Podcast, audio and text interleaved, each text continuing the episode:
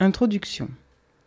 Une introduction permet d'indiquer la logique d'un travail. En effet, réunir des articles ne donne pas en soi une vue claire de cette logique, puisque chacun a été écrit dans une perspective propre, à un moment spécifique du travail, et dans une conjoncture qui est à chaque occasion différente.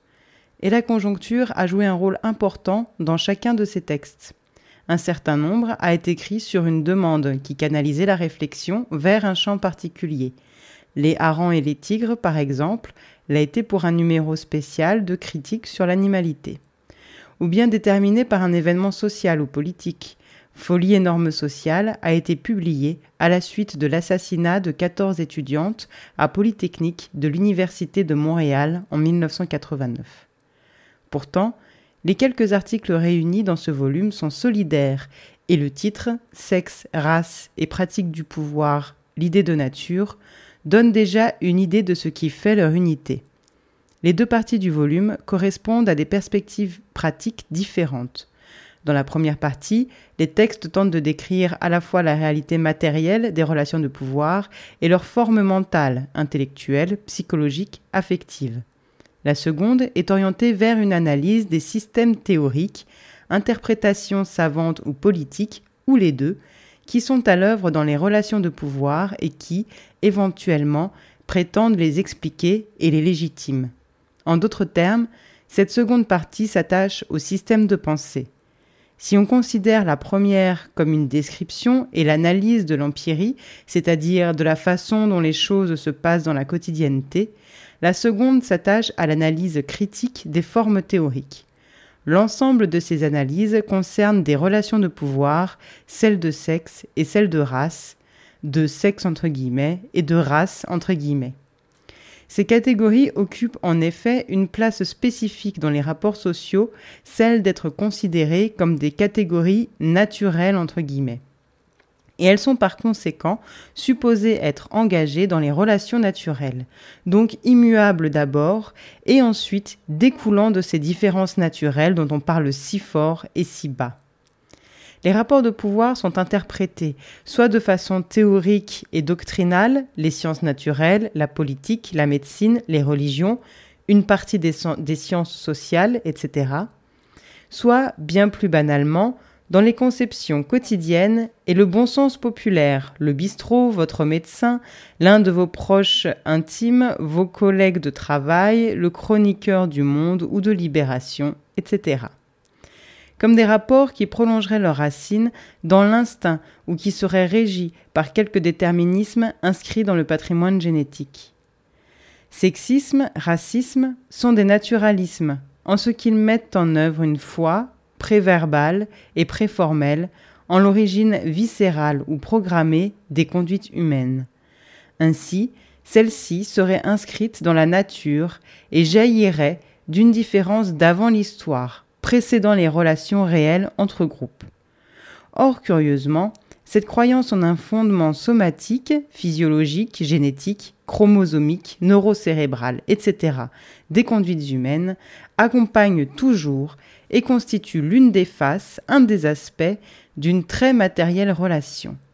Être naturel, entre guillemets, immanquablement, désigne des groupes humains d'un type particulier, ceux qui sont engagés dans une relation inégalitaire, certes, mais une relation inégalitaire spécifique, celle d'appropriation. Ces groupes sont, ou ont été récemment dans l'histoire, appropriés, c'est-à-dire la propriété au sens le plus ordinaire du terme, d'un autre groupe humain. Le sexage, l'esclavage sont des rapports de cette sorte. La possession d'autres êtres humains implique qu'on en fait usage. Leur appropriation n'est pas une péripétie juridique, encore que les lois l'expriment. C'est un usage corporel d'abord. Cet usage peut prendre plusieurs formes de la libre exploitation, l'exploitation sans limite, de la force de travail, physique bien sûr, mais aussi mentale et affective, jusqu'au libre usage, l'usage sans limite, du corps lui-même. Les phénomènes associés, différence, mépris, mise sur un piédestal, mais oui, oppression, etc., expriment et entérinent la distance du groupe dominant à ceux qu'il domine et sa liberté d'appréciation à leur sujet. Cet ensemble d'articles porte donc sur cela, la face mentale des rapports de pouvoir. Depuis les formes théoriques sophistiquées, elles, complètement explicites, racisme doctrinal, théorie de la complémentarité par exemple, jusqu'à ce qu'on peut nommer une idéologie, c'est-à-dire une façon d'appréhender le monde plus diffuse que les systèmes explicites de valeurs et de projets, plus vaste que la seule conscience claire le laisse apprécier, et qui en définitive est la forme banale et quotidienne d'appréhension des gens et des choses communes à ceux qui parlent la même langue et ou qui sont plongés dans le même monde. Rien de tout cela n'aurait pu être pensé, encore moins communiqué et discuté, sans le travail théorique de Nicole Claude Mathieu, Monique Wittig, Paola Tabet, Christine Delphi, travail qui, dès 1970 pour la majorité d'entre elles, a été une formidable remise en question des évidences, cette forme sacrée de l'idéologie. Ce que ces réflexions leur doivent est inévaluable.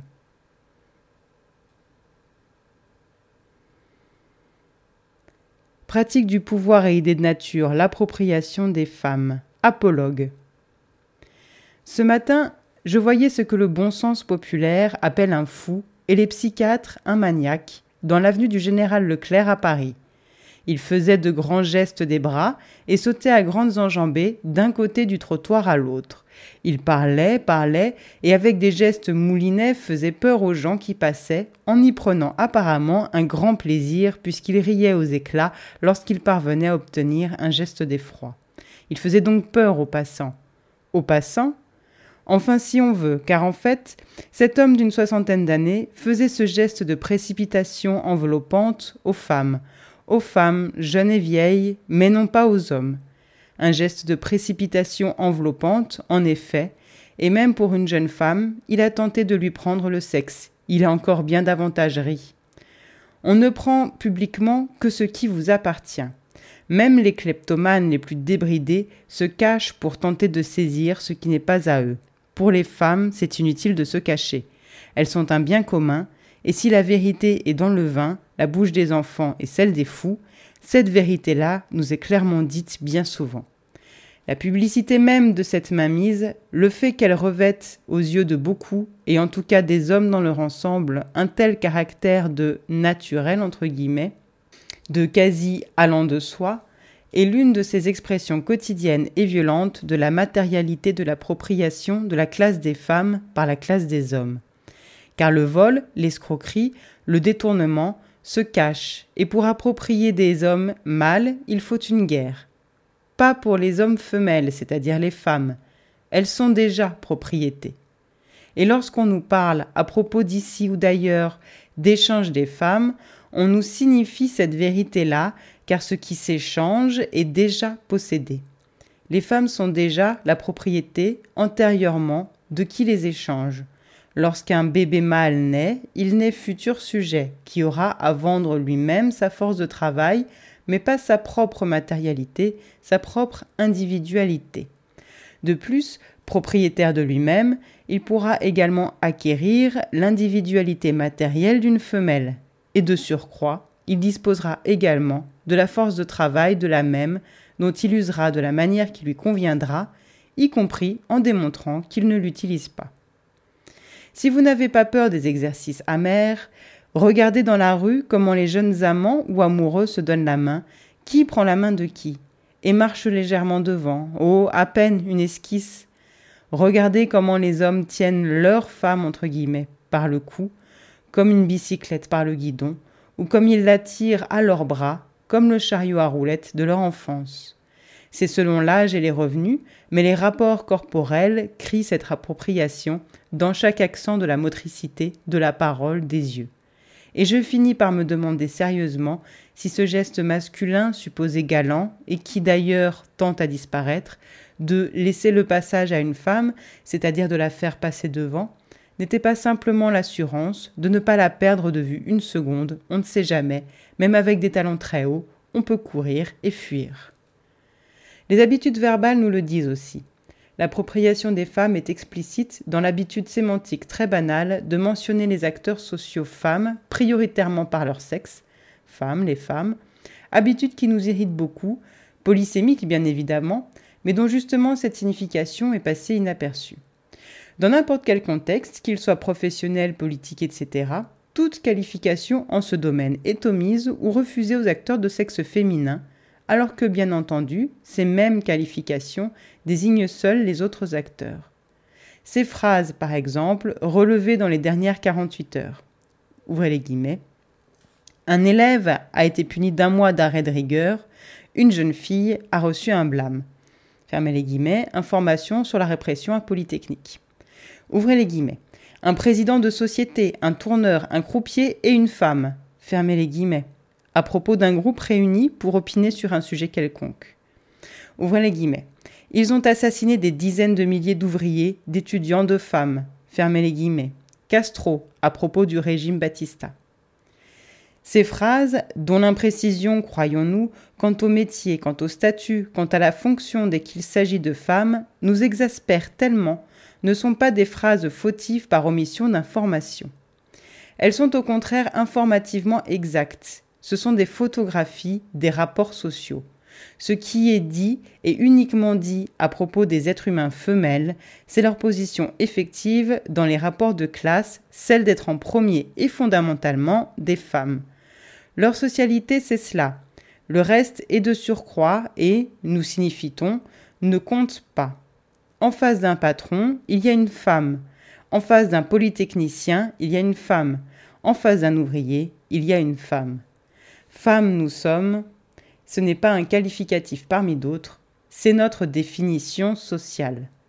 Folles qui croyons que ce n'est qu'un trait physique, une différence, et qu'à partir de ce donné, de multiples possibilités nous seraient ouvertes. Or ce n'est pas un donné, c'est un fabriqué auquel on nous signifie sans cesse de nous tenir. Ce n'est pas le début d'un processus, un départ comme nous le croyons, c'en est la fin, c'est une clôture au point même qu'on peut très bien tenter de nous extraire d'une information où nous aurions pu nous glisser sous une marque frauduleuse, de nous en sortir pour nous rendre notre vraie place, nous remettre à notre place. Ouvrez les guillemets. Trois agents communistes, dont une femme, fermez les guillemets, à propos de l'espionnage en Allemagne fédérale. Et voilà, une femme n'est jamais qu'une femme, un objet interchangeable, sans autre caractéristique que la féminité, dont le caractère fondamental est d'appartenir à la classe des femmes. De la sagesse populaire à la grossièreté de bistrot, de la théorie anthropologique sophistiquée au système juridique, on nous cesse de nous signifier que nous sommes appropriés. Rage de notre part dans le meilleur des cas, atonie dans la majorité des occurrences. Mais ce serait sans doute une faute politique que de rejeter sans examen un propos si constant qui, venant de la classe antagoniste, devrait au contraire susciter chez nous l'intérêt le plus vif, l'analyse la plus attentive. Après tout, il suffit pour savoir d'écouter sans l'esquiver le discours banal et quotidien qui dévoile la nature spécifique de l'oppression des femmes, l'appropriation. Les intellectuels et anthropologues divers opèrent une projection classique attribuant aux sociétés exotiques ou archaïques la réalité de la réduction des femmes à l'état d'objet approprié et devenu pièce d'échange. Car il n'y a que pour ces sociétés que l'on parle stricto sensu d'échange des femmes, c'est-à-dire du degré absolu de l'appropriation, celui où l'objet est non seulement pris en main, mais devient l'équivalent de n'importe quel autre objet. Le stade où l'objet passe du statut de bétail, pécus, sens premier, au statut de monnaie, pécus, sens dérivé. Échange des femmes, appropriation des femmes, etc. Qu'en savent-ils, disons-nous? Ils en savent bien quelque chose, quelque part, mais il ne s'agit peut-être pas des sociétés archaïques ou exotiques, quoi qu'ils en disent. Sociétés où on échange bien et femmes sur un même pied, bien que, disent-ils aussi, on puisse s'interroger sur le statut d'objet des femmes, car enfin, elles parlent. En effet, nous parlons. Et voyons si sous couvert de l'ailleurs, de l'autrefois, ils ne sont pas en train de parler d'ici et d'aujourd'hui. Introduction. Deux faits dominent l'exposé qui va suivre, un fait matériel et un fait idéologique. Le premier est un rapport de pouvoir, je dis bien un rapport et non le pouvoir. Le coup de force permanent qu'est l'appropriation de la classe des femmes par la classe des hommes. L'autre est un effet idéologique, L'idée de nature, cette nature supposée rendre compte de ce que seraient les femmes. L'effet idéologique n'est nullement une catégorie empirique autonome. Il est la forme mentale que prennent certains rapports sociaux déterminés.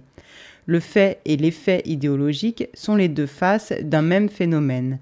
L'une est un rapport social où des acteurs sont réduits à l'état d'unité matérielle appropriée et non de simples porteurs de force de travail.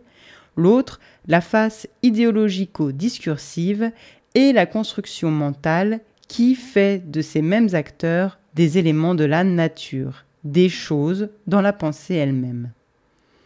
Dans la première partie, l'appropriation des femmes, on verra l'appropriation concrète, la réduction des femmes à l'état d'objets matériels. Dans une seconde partie, le discours de la nature, on verra la forme idéologique que prend ce rapport, c'est-à-dire l'affirmation que les femmes sont plus naturelles que les hommes. Il est admis par tout le monde, ou presque, que les femmes sont exploitées, que leur force de travail, lorsqu'elle est vendue sur le marché du travail, est beaucoup moins payée que celle des hommes, puisqu'en moyenne, les salaires touchés par les femmes ne représentent que les deux tiers de ceux touchés par les hommes. Il est entendu par tout le monde, ou presque, que le travail domestique effectué par toutes les femmes, qu'elles soient par ailleurs salariées ou non, est accompli sans salaire. L'exploitation des femmes est la base de toute réflexion sur les rapports entre classes de sexe, quelle que soit son orientation théorique. Lorsqu'on analyse et décrit l'exploitation des femmes, la notion de force de travail occupe une place centrale. Mais bizarrement, elle est employée sans la perspective d'un rapport social qui est justement celui dont les femmes, en tant que classe, sont absentes. La force de travail est, dans cette perspective, présenté comme la seule chose que l'ouvrier ait à vendre, sa capacité de travailler. Ceci, en effet, exact pour l'ouvrier homme aujourd'hui, n'est pas vrai de l'ouvrier femme ou de toute autre femme aujourd'hui. Cette signification de la force de travail comme étant l'ultime chose dont on dispose pour vivre est inadéquate pour la classe entière des femmes. Ceci rappelle le temps où l'imagination débridée des chercheurs allait jusqu'à envisager, en un prodigieux effort, la plus grande proximité possible entre deux individus de races différentes était le mariage ou le rapport sexuel. Ils démontraient ainsi brillamment à quel point ils étaient eux-mêmes aveuglés par les structures racistes pour ne pas voir que cette plus grande proximité est tout simplement la parenté par le sang le fait d'être parent et enfant, mère et fille, père et fils, etc. Situation extrêmement courante et banale, mais parfaitement ignorée intellectuellement, littéralement déniée. Il en est exactement de même pour ce qui concerne la force de travail dans les classes de sexe. Une classe entière, qui comprend environ la moitié de la population, subit non le seul accaparement de la force de travail, mais un rapport d'appropriation physique directe, les femmes. Ce type de relation n'est certes pas propre au rapport de sexe. Dans l'histoire récente, il caractérisait l'esclavage de plantation qui n'a disparu du monde industriel que depuis à peine un siècle. États-Unis 1865, Brésil 1890. Ce qui ne signifie pas que l'esclavage a disparu totalement. Une autre forme d'appropriation physique, le servage, caractéristique de la propriété foncière féodale, a disparu à la fin du XVIIIe siècle en France, dernier serf affranchi vers 1770, abolition du servage en 1789, mais a persisté plus d'un siècle encore dans certains pays d'Europe. Le rapport d'appropriation physique directe n'est donc pas une forme qui serait propre aux relations de sexe. L'appropriation physique dans les rapports de sexe qu'on va tenter de décrire dans cet article, contient l'accaparement de la force de travail, et c'est à travers la forme que prend cet accaparement qu'on peut discerner qu'il s'agit d'une appropriation matérielle du corps.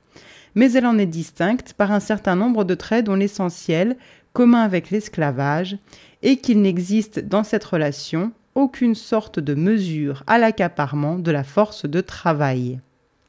Cette dernière contenu à l'intérieur des seules limites que représente un corps individuel matériel, est prise en bloc, sans évaluation. Le corps est un réservoir de force de travail et c'est en tant que tel qu'il est approprié.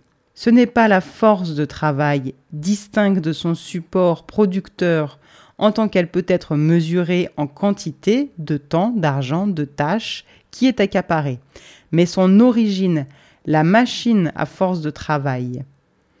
Si les rapports d'appropriation en général impliquent bien l'accaparement de la force de travail, ils sont logiquement antérieurs et ils le sont également du point de vue historique. C'est le résultat d'un long et dur processus que d'être parvenu à ne vendre que sa force de travail et à ne pas être soi-même approprié. L'appropriation physique s'est manifestée dans la plupart des formes d'esclavage connues, par exemple celle de Rome, où d'ailleurs l'ensemble des esclaves d'un maître se nommait familia, celle des XVIIIe et XIXe siècles en Amérique du Nord et aux Antilles. Par contre, certaines formes de l'esclavage qui en limitaient la durée, tant d'années de service par exemple, comme c'était le cas dans la société hébreu, la cité athénienne sous certaines réserves, ou dans les États-Unis du XVIIe siècle. Certaines formes de servage qui fixaient également des limites à l'usage du cerf, en nombre de jours par semaine par exemple, sont des formes transitionnelles entre l'appropriation physique et l'accaparement de la force de travail. Ce qui nous concernera ici est l'appropriation physique elle-même, le rapport où c'est l'unité matérielle productrice de force de travail qui est prise en main, et non la seule force de travail.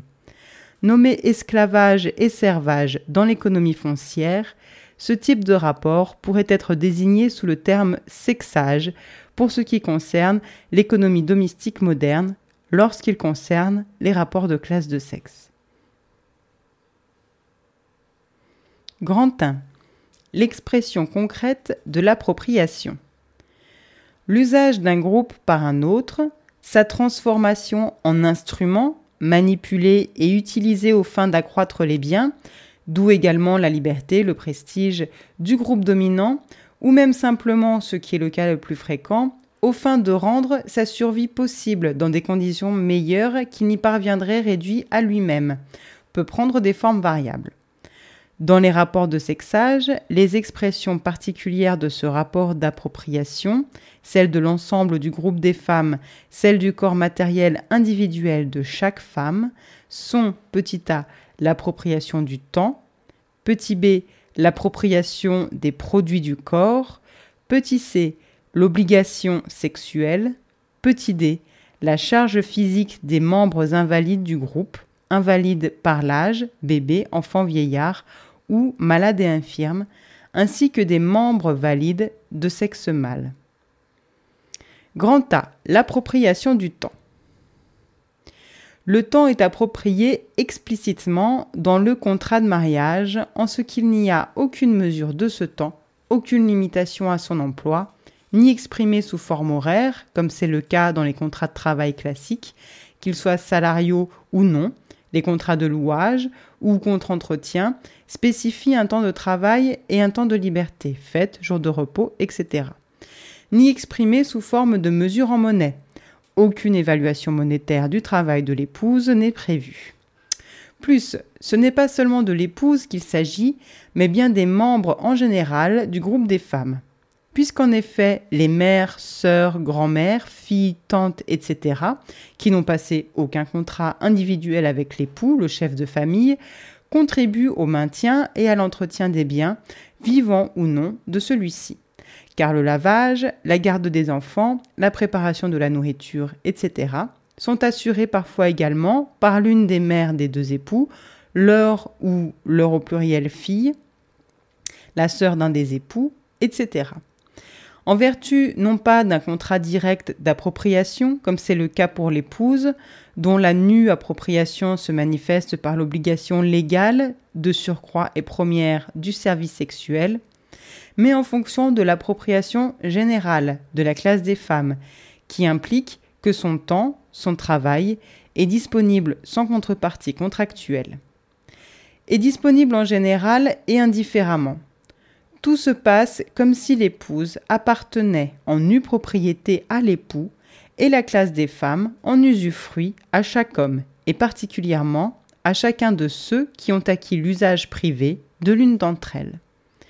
Toujours et partout, dans les circonstances les plus familiales comme les plus publiques, on attend que les femmes, la femme, les femmes, fassent le nettoyage et l'aménagement, surveillent et nourrissent les enfants, balayent ou servent le thé, fassent la vaisselle ou décrochent le téléphone, recousent le bouton ou écoutent les vertiges métaphysiques et professionnels des hommes, etc.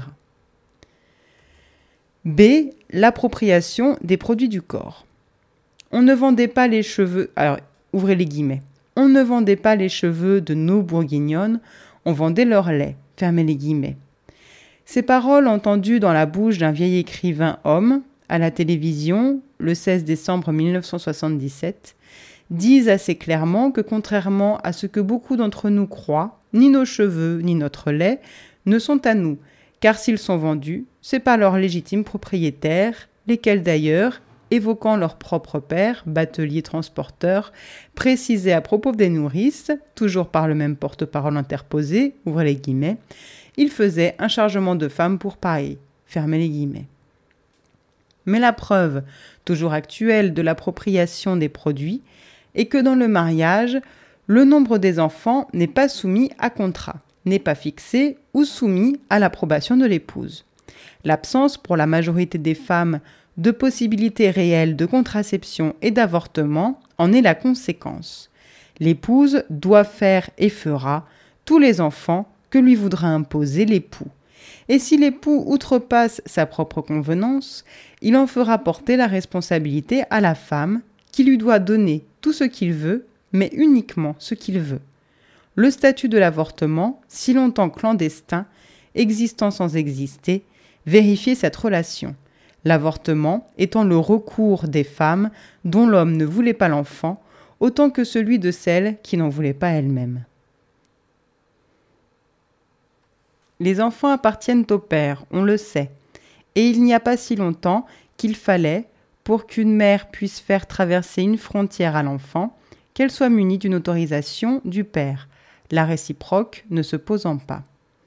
Ce n'est pas que, aujourd'hui, et dans les pays riches, la possession des enfants soit d'un immense intérêt économique, encore que. Les enfants restent, par contre, un très puissant outil de chantage en cas de désaccord conjugal. C'est leur possession que revendiquent les hommes, et non leur charge matérielle qu'ils s'empressent de confier à une autre femme, mère, domestique, épouse ou compagne, selon la règle qui veut que les possessions des dominants soient entretenues matériellement par une ou des possessions des mêmes. La possession des enfants, production des femmes, relève encore juridiquement des hommes en dernier ressort. Les enfants continuent à appartenir au père, même lorsque leur mère en a la charge matérielle en cas de séparation. D'ailleurs, une épouse ne donne-t-elle pas des enfants à son mari alors que la réciproque n'est pas exacte? Le corps individuel matériel des femmes appartient, dans ce qu'il fabrique, les enfants, comme dans ses parties sécables, les cheveux, le lait, à un autre qu'elle-même, comme c'était le cas dans l'esclavage de plantation. Grand C l'obligation sexuelle. Nommer cette relation n'est pas si facile. Service sexuel, comme service militaire ou service obligatoire, ce n'est pas mauvais. Devoir sexuel, comme les devoirs de classe ou le devoir avec une majuscule, ce n'est pas mauvais. Cuissage, entre guillemets, comme l'appellent ceux qui sont du bon côté de la relation, droit de cuissage, encore un de ces termes qu'on reçoit à la figure. Il a le mérite de dire qu'il s'agit d'un droit, et d'un droit exercé contre nous, sans que notre opinion sur la question ait la moindre importance. Mais il a le grave défaut d'être le terme de ceux qui jouissent du droit. Nous, nous accomplissons le devoir. On a toujours appris qu'à des droits correspondent des devoirs. Ce qu'on ne nous a pas précisé, c'est que aux devoirs des uns correspondent les droits des autres. Dans ce cas, c'est clair. Lorsqu'on est une femme et qu'on rencontre, après un certain temps, un ancien amant, sa préoccupation principale semble être de coucher à nouveau avec vous. Comme ça, semble-t-il. Car enfin, je ne vois pas que la passion physique ait à voir dans cette tentative, visiblement pas. C'est une façon limpide de signifier que l'essentiel de la relation entre un homme et une femme, c'est l'usage physique. Usage physique exprimé ici sous sa forme la plus réduite, la plus succincte, l'usage sexuel. Seul usage physique possible lorsque la rencontre est fortuite et qu'il n'existe pas de liens sociaux stables. Ce n'est pas de sexualité qu'il s'agit ici, ni de sexe entre guillemets. C'est simplement d'usage. Ce n'est pas de désir, c'est simplement de contrôle, comme dans le viol. Si la relation reprend, même de façon éphémère, elle doit passer à nouveau par l'usage du corps de la femme. Il existe deux formes principales de cet usage physique sexuel. Celui qui intervient par contrat non monétaire dans le mariage et celui qui est directement monnayé, la prostitution. Superficiellement, ils sont opposés. Il semble bien au contraire qu'ils se vérifient l'un l'autre pour exprimer l'appropriation de la classe des femmes.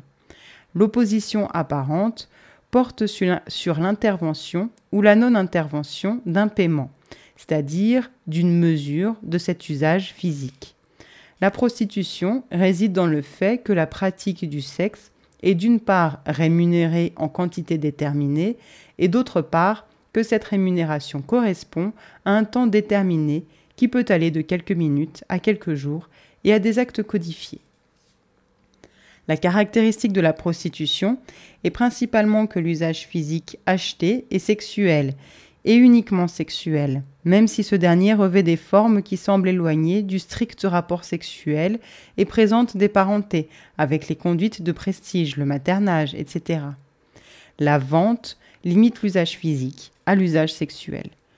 Le mariage, au contraire, étend l'usage physique à toutes les formes possibles de cet usage, dont précisément et centralement, mais entre autres, le rapport sexuel. Il est obligatoire dans le contrat de mariage, et d'ailleurs son non-exercice est une cause péremptoire d'annulation. Non pas divorce, mais bien annulation.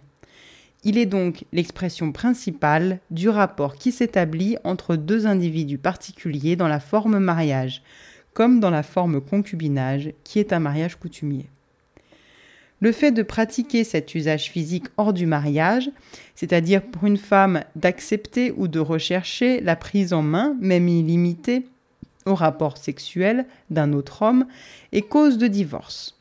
Si l'on préfère, une femme ne doit pas oublier qu'elle est appropriée et que, propriété de son époux, elle ne peut évidemment pas disposer de son propre corps. Le mari également peut être cause de divorce s'il est lui-même adultère, mais pour cela, il ne suffit pas qu'il fasse un usage sexuel d'une autre femme. Il faut qu'il s'approprie cette autre femme. Comment? L'adultère n'est établi pour un homme que dans le cas d'une liaison, c'est-à-dire d'une tentative de briser la monogynie qui est la forme conventionnelle de l'appropriation conjugale des femmes ici et aujourd'hui. Ailleurs et autrefois, ce peut être la polygynie.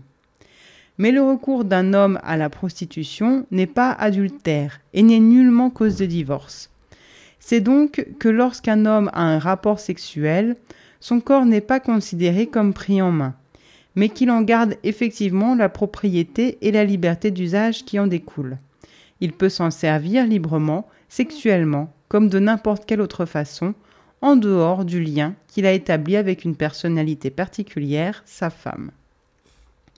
C'est donc seulement au moment où il établit un rapport coutumier d'appropriation sur une autre femme déterminée, et non un rapport épisodique avec une femme commune, au moment où il brise les règles du jeu du groupe des hommes, et nullement parce qu'il offenserait sa femme, qu'il peut se retrouver en face de la sanction du divorce, c'est-à-dire se retrouver privé de l'usage physique étendu, comprenant les tâches d'entretien de sa propre personne, d'une femme précise ce que lui assurait le mariage. Le même mot adultère pour la femme implique au contraire, signifie que son corps ne lui appartient pas à elle personnellement, mais bien qu'il appartient à son mari et qu'elle ne dispose pas de son libre usage. Et sans doute est-ce là la vraie raison de l'absence, quelles que soient les exceptions ponctuelles que certains s'évertuent à trouver, de prostitution d'hommes à l'usage de femmes, et non l'indisponibilité physiologique des hommes qu'on évoque constamment à ce propos.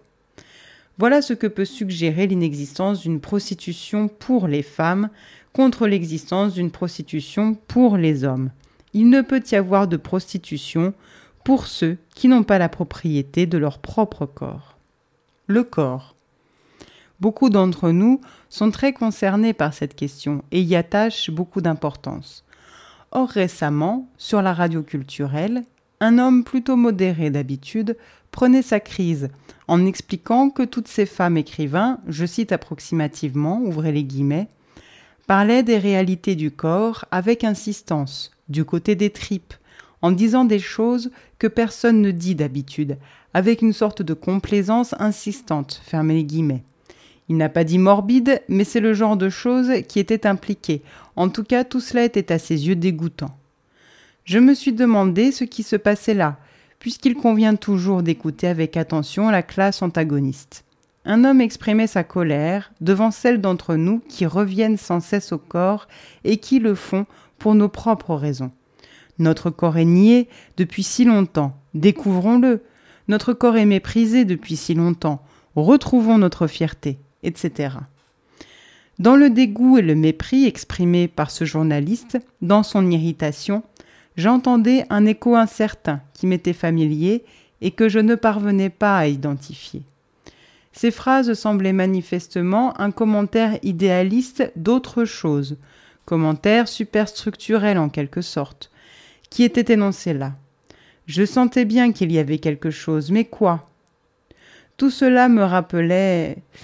Mais oui, le discours des possédants sur l'argent, l'argent ça pue, le discours sur les biens matériels, les biens sont méprisables, etc.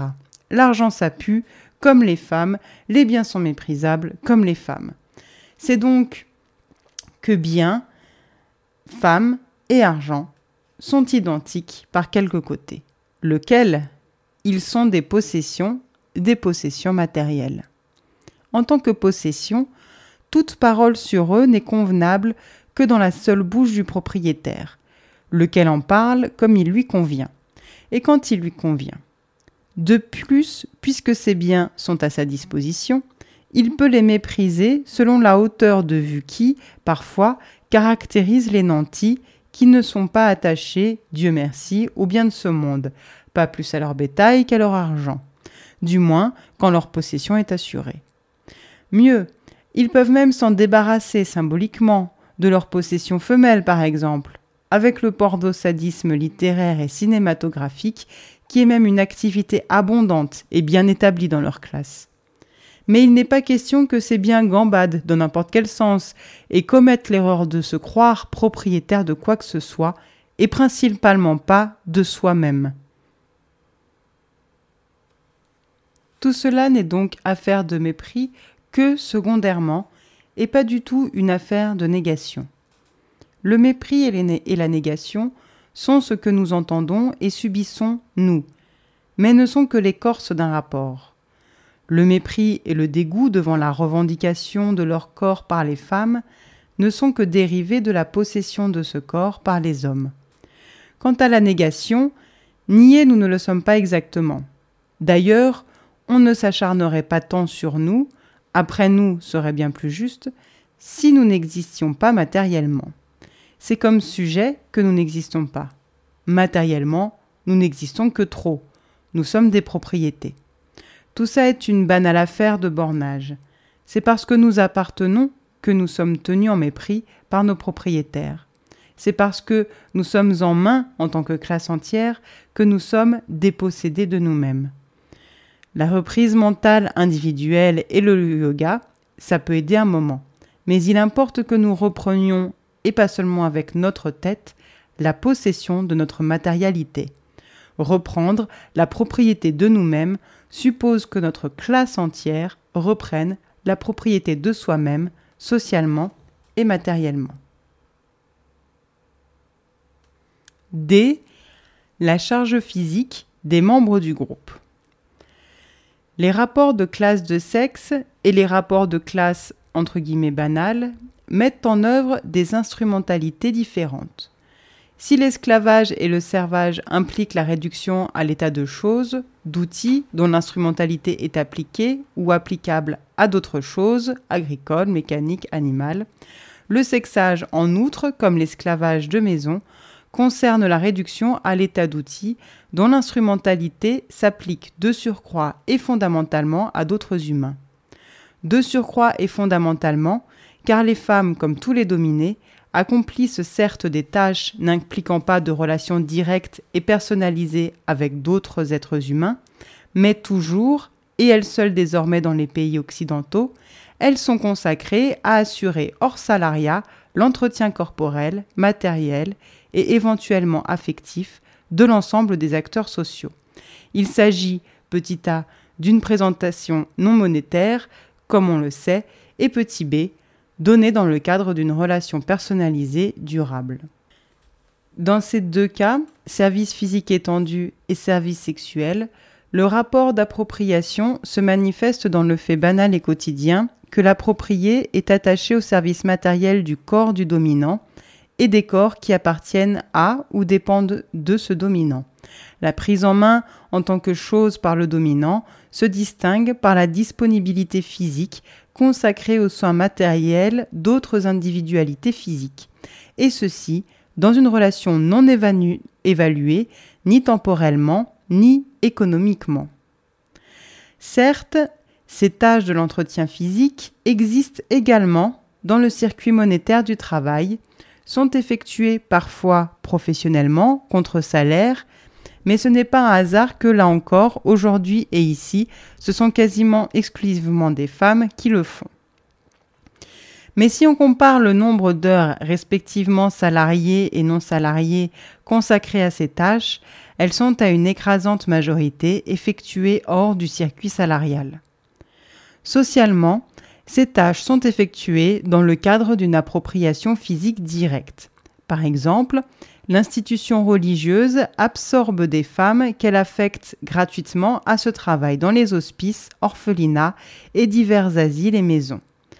Dans le cadre du mariage, d'ailleurs elles sont mariées à Dieu, c'est contre leur entretien et non contre un salaire que les femmes dites sœurs ou religieuses font ce travail.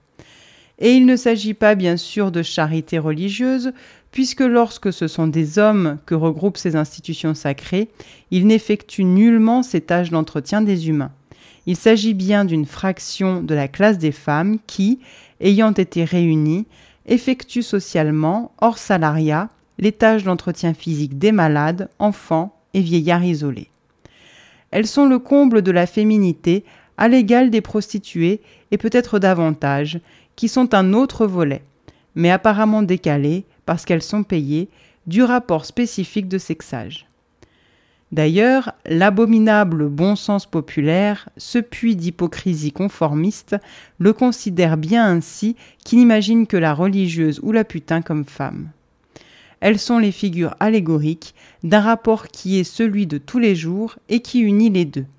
La charge physique et la charge sexuelle dont il est ici question sont effectivement au centre des rapports de sexe. Parler d'entretien matériel des corps est peu dire. Ce sont là des évidences trompeuses que l'on croit connaître. En fait, que veut dire entretien matériel physique? D'abord, une présence constante. Pas de pointeuse ici une vie dont tout le temps est absorbé, dévoré par le face-à-face avec les bébés, les enfants, le mari, et aussi les gens âgés ou malades. Face-à-face, car leurs gestes, leurs actions tiennent directement la mère, épouse, fille, belle-fille dans leur mouvance. Chacun des gestes de ces individus est plein de sens pour elle et modifie sa propre vie à chaque instant.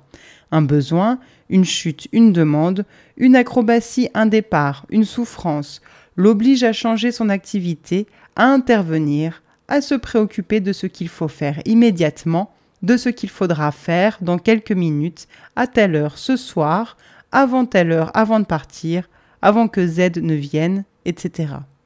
Chaque seconde de temps, et sans espoir de voir cesser à heure fixe cette préoccupation, même la nuit, est absorbé dans d'autres individualités, détourné vers d'autres activités que celle qui est en cours. La contrainte ne réside pas seulement dans la constance de cette présence et de cette attention, mais dans le soin matériel physique du corps lui-même. Laver les morts est tâche du groupe des femmes, et ce n'est pas rien, pas plus que de laver les grands malades. De plus, l'attachement matériel à des individualités physiques est aussi une réalité mentale. Il n'y a pas d'abstraction, tout geste concret a une face signifiante, une réalité psychologique. Bien contente inlassablement de nous contraindre à ne pas penser, cet attachement ne se vit pas mécaniquement et dans l'indifférence. L'individualité, justement, est une fragile conquête, souvent refusée à une classe entière, dont on exige qu'elle se dilue, matériellement et concrètement, dans d'autres individualités contrainte centrale dans les rapports de classe de sexe, la privation d'individualité et la séquelle ou la face cachée de l'appropriation matérielle de l'individualité. Car il n'est pas évident que les êtres humains se distinguent si facilement les uns des autres, et une constante proximité charge physique est un puissant frein à l'indépendance, à l'autonomie. C'est la source d'une impossibilité à discerner et a fortiori à mettre en œuvre des choix et des pratiques propres. Ce n'est sûrement pas un hasard si les membres de la classe de sexe dominante sont dégoûtés par la merde de leurs enfants et en conséquence ne peuvent pas les changer. Personne ne songerait même à penser qu'un homme puisse changer un vieillard ou un malade, le laver, laver son linge. Mais les femmes le font, et elles doivent le faire. Elles sont l'outil social affecté à cela. Et ce n'est pas seulement un travail pénible et obligatoire. Il y a d'autres travaux pénibles qui ne relèvent pas de la division sociale sexuelle du travail. C'est aussi un travail qui, dans les rapports sociaux où il est fait, détruit l'individualité et l'autonomie. Effectué hors salaire, dans l'appropriation de son propre individu qui attache la femme à des individus physiques déterminés, familiers au sens propre, avec lesquels les liens sont puissants quelle que soit la nature, amour-haine de ces liens. Il disloque la fragile émergence du sujet. La panique où se sentent plongées beaucoup de femmes lorsque leurs enfants sont nouveau-nés, qu'on la baptise dépression nerveuse, déprime ou fièvre puerpérale, qu'est-ce d'autre que le constat qu'on disparaît, qu'on est dévoré, pas seulement physiquement mais mentalement? Physiquement, donc mentalement. Qu'on vacille sur le fil dont on ne sait s'il vous jettera définitivement dans le brouillard de l'absorption quasi physique dans les autres, ou s'il vous permettra de traverser ce temps non mesurable et non mesuré sans se perdre définitivement, ou s'il vous permettra de ressortir de l'autre côté du tunnel un moment indéterminable. La confrontation à l'appropriation matérielle est la dépossession même de sa propre autonomie mentale elle est plus brutalement signifiée dans la charge physique des autres dépendants que dans n'importe quelle autre forme sociale que prend l'appropriation. Quand on est approprié matériellement, on est dépossédé mentalement de soi-même.